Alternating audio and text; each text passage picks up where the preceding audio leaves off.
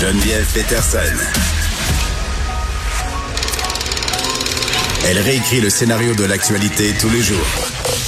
Vous écoutez Geneviève Peterson. Cube Radio. Qu'est-ce qu'on a appris des deux dernières années pandémiques? On en jase avec Roxane Borges de Silva, qui est prof à l'école de santé publique de l'Université de Montréal. Roxane, salut. Bonjour Geneviève. Bon, j'avais envie d'avoir cette discussion-là avec toi en particulier parce qu'on a traversé ça ensemble, là, pour ainsi dire. Euh, on a connu plein de scientifiques pendant la pandémie. Euh, bon, des gens qu'on avait peu fréquentés médiatiquement avant, qui se sont mis à intervenir quotidiennement dans les médias, qui étaient aux premières lignes aussi pour se prononcer. Vous aviez pas toujours un rôle facile, euh, par ailleurs, parce que souvent on vous posait des questions euh, sur des affaires, euh, bon, dont on avait encore peu d'idées et tout ça. Puis, euh, il y a eu quand même des, des, grandes étapes pendant ces deux années-là. Puis, j'avais envie de te demander, Roxane, toi, c'est quand, c'est quoi les moments charnières pendant ces deux années-là? Qu'est-ce qui t'a marqué? En fait, ce qui m'a marqué, c'est surtout euh, ben, le, le, changement de, de, de, de, vie auquel on a dû faire face, changement ouais. de comportement, de pratique, et, et, euh, et, ça, a été difficile pour beaucoup de monde, et, aussi le changement dans le travail. Personnellement, j'ai énormément travaillé pendant cette période-là, et, euh, c'est ce qui a été en fait, de se rendre compte que finalement, l'être humain était si vulnérable à un ennemi invisible. Ben, si vulnérable, oui, puis en même temps, ce qui m'a fasciné puis inquiété en même temps, Roxane, c'est de se rendre compte à quel point aussi on était résilient sur certaines affaires. Oui, c'est vrai là qu'il y a des gens qui se sont plaints tout le long que ça n'avait pas de bon sens, les mesures sanitaires, le port du masque, la vaccination, mais je pense qu'il faut rappeler que c'est une minorité de la population là. Majoritairement, on s'est plié à tout ça, puis même des fois, je trouvais un peu trop, là, notamment le couvre-feu. À un moment donné, je me disais, hey, c'est fou à quel point c'est rendu qu'on accepte des choses facilement. Tu tu comprends ce que je veux dire? Oui, tout à fait. Mais euh, mais dans l'inquiétude, l'incertitude, euh, on a été capable, on a fait preuve en fait d'une très grande capacité d'adaptation et, et de d'acceptation en fait de ces vrai. mesures. Et, euh, et c'est très bien. Bravo, bravo, bravo à nous, mmh. euh, bravo au Québec. Qu'est-ce qu'on a appris? Parce que ça, ça fait partie des choses qu'on a appris pendant la pandémie, qu'on était capable d'être résilient, de s'adapter, inventif aussi.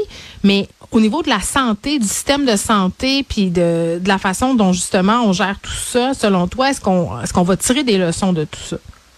Mais déjà, en fait, au niveau de la population, je pense que la population québécoise a découvert ce que c'était que la santé publique et qu'est-ce que ça faisait la santé publique, qu'est-ce que ça mangeait. Donc, Tellement. un très, un très bon point pour tous les chercheurs en santé publique dont je fais partie, de faire découvrir notre, notre champ de compétences et, et, et, et montrer quelle est l'importance de la santé publique dans, dans tous les champs de recherche. Donc ça, c'est une chose. Après, euh, euh, au niveau des... Euh, euh, au niveau des, des de qu'est-ce qu'on a pu découvrir, euh, ben, je pense qu'on a on a appris aussi à, à vivre en fait euh, dans d'une autre manière et, et, on a certainement euh, euh, ben, compris beaucoup de choses en fait au fonctionnement mm. ben, en fait à comment fonctionnait la santé et la, et la mm. santé publique en fait et c'est vachement intéressant. Oui, puis là c'est rendu que on se connaît un, un petit peu parce qu'on s'est côtoyé beaucoup en ondes. Il y a quelque chose qui me dit qu'en ce moment tu es un peu titillé par le fait que je parle de la pandémie au passé. tu trouves? Oui, parce que ah, ça, ça, doit t'énerver, là, parce que te connaissant, là, euh, c'est sûr que là, demain, on aura droit à des assouplissements, ça sera la fin oui. du port du masque euh, dès la mi-avril. Euh. On parle beaucoup de la fin de la pandémie, mais selon toi, est-ce que est-ce qu'on est vraiment à la fin? Est-ce qu'on va trop mais vite? En fait, J'aimerais juste rappeler qu'on vient de sortir les résultats de notre étude Cyrano et on est encore, euh, pour la semaine qui finissait le 8 mars, donc il y a, il y a trois jours, à 15 000 cas par jour. Euh, donc à 15 000 cas par jour, je pense pas qu'on soit dans la, la, fin de la pandémie. C'est sûr qu'on a une très bonne couverture vaccinale, donc c'est très bien. Euh, il faudrait quand même continuer d'améliorer la troisième dose. Et, euh, et l'autre chose aussi, c'est qu'il faut absolument ben, rester alerte quand même, malgré tous ces relâchements, mmh. qu'on n'est pas sorti du bois et, ouais. et qu'on pourrait avoir un autre variant qui apparaisse. Oui, mais en même temps, je disais, euh, docteur euh, Carl Weiss qui disait que le variant Omicron euh, était quand même bien installé, que c'est peut-être l'aboutissement d'une mutation. Tu sais, je comprends qu'il y a encore des cas, mais les répercussions de ces cas-là sur la santé humaine, oui, il y a encore des décès, là, malheureusement, oui. puis il y a des gens qui ont des facteurs aggravants, mais grosso modo, euh, majoritairement, les gens qui attrapent Omicron s'en sortent bien, euh, sont malades, oui, bien entendu, mais bon, au bout de 4-5 jours, c'est fini on peut pas continuer à tout stopper avec l'état actuel des choses puis l'immunité vaccinale. Ça, c'est sûr. Non, ça c'est sûr, euh, c'est sûr tout à fait. Avec Omicron, on peut se permettre un relâchement, d'autant plus que on est tous écœurés de ces mesures sanitaires et, et on veut tous reprendre une vie normale. Mais il faut le faire avec prudence et tout en gardant en tête que il est possible, même si le docteur Weiss n'en est pas certain, mais il est quand même possible. Il y a une probabilité assez Oui, possible tout se peut. qu'il y ait un autre variant qui apparaisse Oui. et, et donc on doit refaire attention et resserrer, euh, Hmm. en fait, faire euh, resserrer les contacts, etc. Il n'y Mais a pas d'absolu. Il n'y a pas d'absolu en science, on se l'est répété souvent. Puis, tu sais, tu parlais des 47, là, ce qui a mis fin à la grippe espagnole, c'est bien plate, mais c'est les 47 des gens, là. Un moment donné, ils ont juste passé à d'autres choses, puis il y a des personnes qui ont continué à mourir, puis ça s'est éteint, puis tout ça, tu sais. Ben, peut-être qu'avec Omicron, est-ce que j'ai l'impression qu'on est un peu dans la même attitude, là? C'est-à-dire que là, on passe à autre chose, advienne que pourra. Oui, c'est ça, mais, mais quand même, il faut penser à nos travailleurs de la santé qui, eux, sont Oui.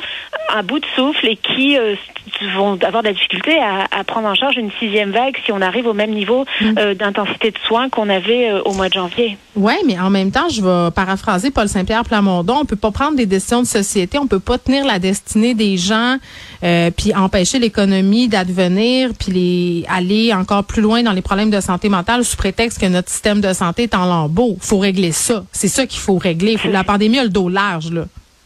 Oui, absolument. Et il faut absolument s'atteler à régler ce problème de notre système de soins. Malheureusement, c'est pas un problème qui va se régler en 24 heures. Ça va prendre plusieurs Non. années.